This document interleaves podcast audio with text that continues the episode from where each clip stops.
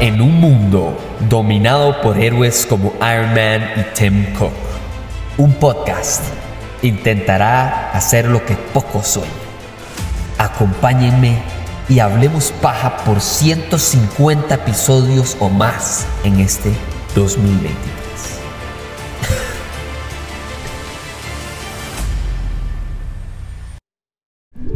¿A ustedes no les sorprende o no les pasa que a veces ustedes hay una serie o una película que absolutamente es vital para X año y jamás se les va a olvidar que salió ese año?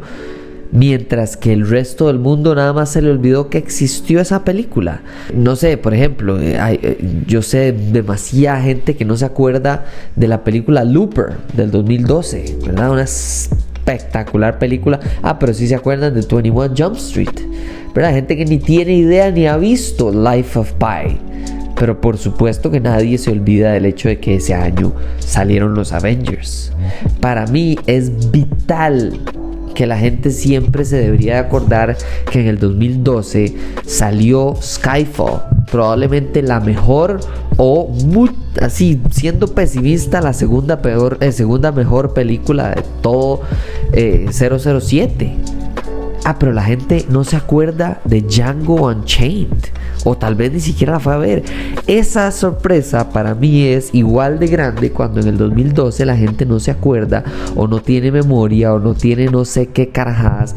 Pero nada más no se acuerdan del hecho de que salió en el 2012 una película dirigida por el mismo director de Spider-Man Into the Spider-Verse, llamado Peter Ramsey. Esta película, El origen de los guardianes, eh, Rise of the Guardians, es una película que para mí es increíble que la gente no se recuerde. ¿Cómo es posible que la gente vaya por su vida sin entender el hecho de que existe esta genialidad en la que está Hugh Jackman, Alec Baldwin, Chris Pine, Jude Law. O sea, el reparto es impresionante, el guion exquisito, la idea detrás de esta película es impresionante. Y tras de eso es dirigida por una de las personas, por el director que hizo que nos trajo la mejor, si no es que una de las tres mejores películas de cómics de toda la historia de la humanidad con Spider-Man Into the Spider-Verse. Esta película es excelente. Primero es de DreamWorks. Segundo, la animación del 2012 todavía hoy por hoy se ve espectacular.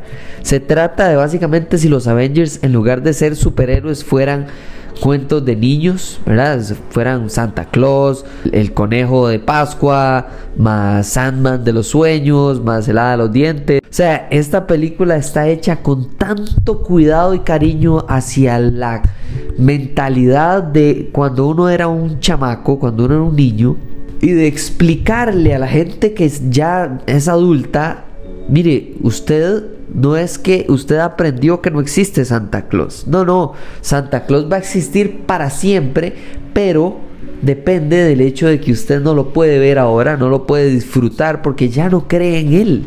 Y por eso es que dicen que de verdad el mundo depende de la imaginación de los niños. Sí, pero esta película se lo toma a pecho. Esta película es increíble.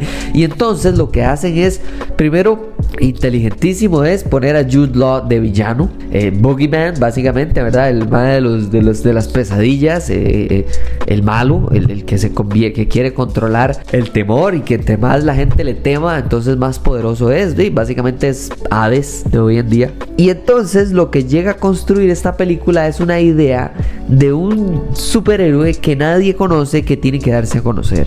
Y ese superhéroe es el que, cuya voz es Chris Pine, que es Jack Frost.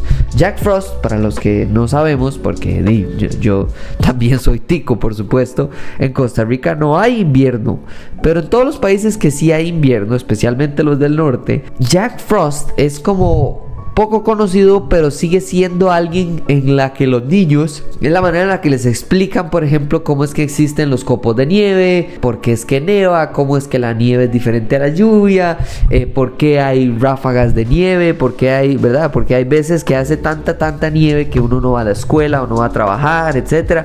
Entonces está esta idea de Jack Frost, ¿verdad? Es muy gringa, muy canadiense. Sí, por alguna razón sí ha podido como pasarse un poquito hacia, hacia el lado europeo y no sé hacia cómo será. Pero Jack Frost no es ni cerca de ser el conejo de Pascuas, de ser Santa Claus o de ser incluso el hada de los dientes o, o, Sandman de los sueños. Y me encanta porque la película no se trata sobre, ah, yo soy Jack Frost y ahora quiero ser un Avenger. No, para nada. Esta película de verdad que se trata de una persona que quiere ser un héroe, un guardián. Y ser un guardián significa muchísimas cosas, significa responsabilidades, pero especialmente lo que esta película nos hace entender es que cuando un niño cree en algo, eso es tan real como todo lo demás que rodea su vida y que él no conoce aún.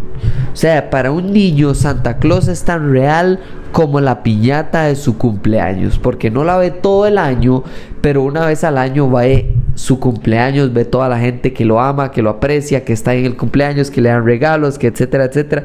Y a fin de cuentas, sí, tal vez en diciembre no ve a Santa Claus o sí lo ve y ve a alguien vestido de Santa Claus y ese momento es lo más importante del año, pero todo el resto del año ese chiquito no deja de creer.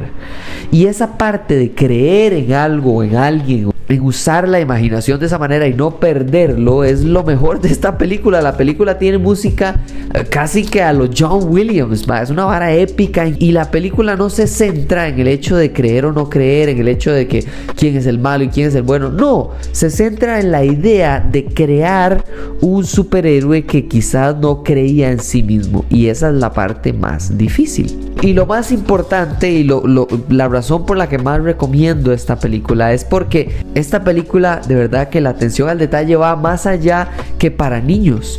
O sea, eh, no sé, para dar un ejemplo, el conejo de Pascuas habla de, se queja de que Jack, Frost arruinó Pascuas en 1968. Eh, eso sí sucedió. O por ejemplo, el hada los dientes, ¿verdad? Cuando habla del ratón Pérez y tiene todo que ver con la, comunidad latinoamericana y, y que en España por Portugal, Italia y esos países creen en el ratón Pérez. Y muy, a, no sé, como estos, eh, estos dibujos animados de Cartoon Network que, donde no enseña, que se llamaban La Vaca y el Pollito, donde no enseñaban la cara de los adultos no enseña la cara de los adultos, enseña la cara de los guardianes, enseña la cara de los niños, enseña el mapa, el mundo, etcétera, las personas en las calles y demás. Pero no hay adultos en este mundo, porque los adultos no creen y no viven para andar creyendo o no creyendo. Ellos están preocupados por totalmente otra cosa. Mientras que la preocupación, el rol de los niños en la vida de guardianes es absolutamente vital. Y eso me encanta, eso es atención atención al detalle. No es solo explicar y que el huevo, los huevos de Pascua se exploten o tengan poderes y colores y demás y que cuando usted no cree en usted lo traspasan como en Ghost o como en... ¿Verdad? No, no se trata de eso, se trata de la atención al detalle, entender la diferencia entre la imaginación y las luchas internas de los niños, de, de cuando se dan cuenta, de si se dan cuenta, de si alguien les arruina Navidad, de si alguien... Esa es el centro y el mundo alrededor de que un niño es feliz o triste o preocupado o ansioso o deprimido. O sea, hay temas muy serios que aplican para los niños, pero, pero que por alguna razón como no son adultos no se tratan con la misma seriedad. Y en esta película sí. En esta película salvan al mundo los niños porque los adultos no pueden y no quieren esa parte de esta película no solo es importante, sino que es muy bien ejecutada por el guion, por la música, por la inspiración de, la, las escenas de acción que tienen mucho que ver con el uso incluso de temática y construcción de mundo alrededor de que los dientes son memorias y de, o sea, tiene una súper enfocada manera de decirle a las personas, mire, usted se le olvida que los niños tienen una imaginación que usted solo puede envidiar. Muchísimas gracias por escuchar este episodio, por estar escribiéndome en redes sociales para darme ideas. De verdad que se me había, de verdad, se me había olvidado de un montón de películas del 2012 que tenía que anotar. Y apenas alguien me recomendó Guardianes, yo dije, uy, se acuerda, porque ese es el año del Life of Pi, de tal y, empecé a hacer una lista. Entonces, muchísimas gracias a todos los que me han estado escribiendo. Arroba hablemos paja CR. Y ya saben, nos hablamos en la próxima. Chao.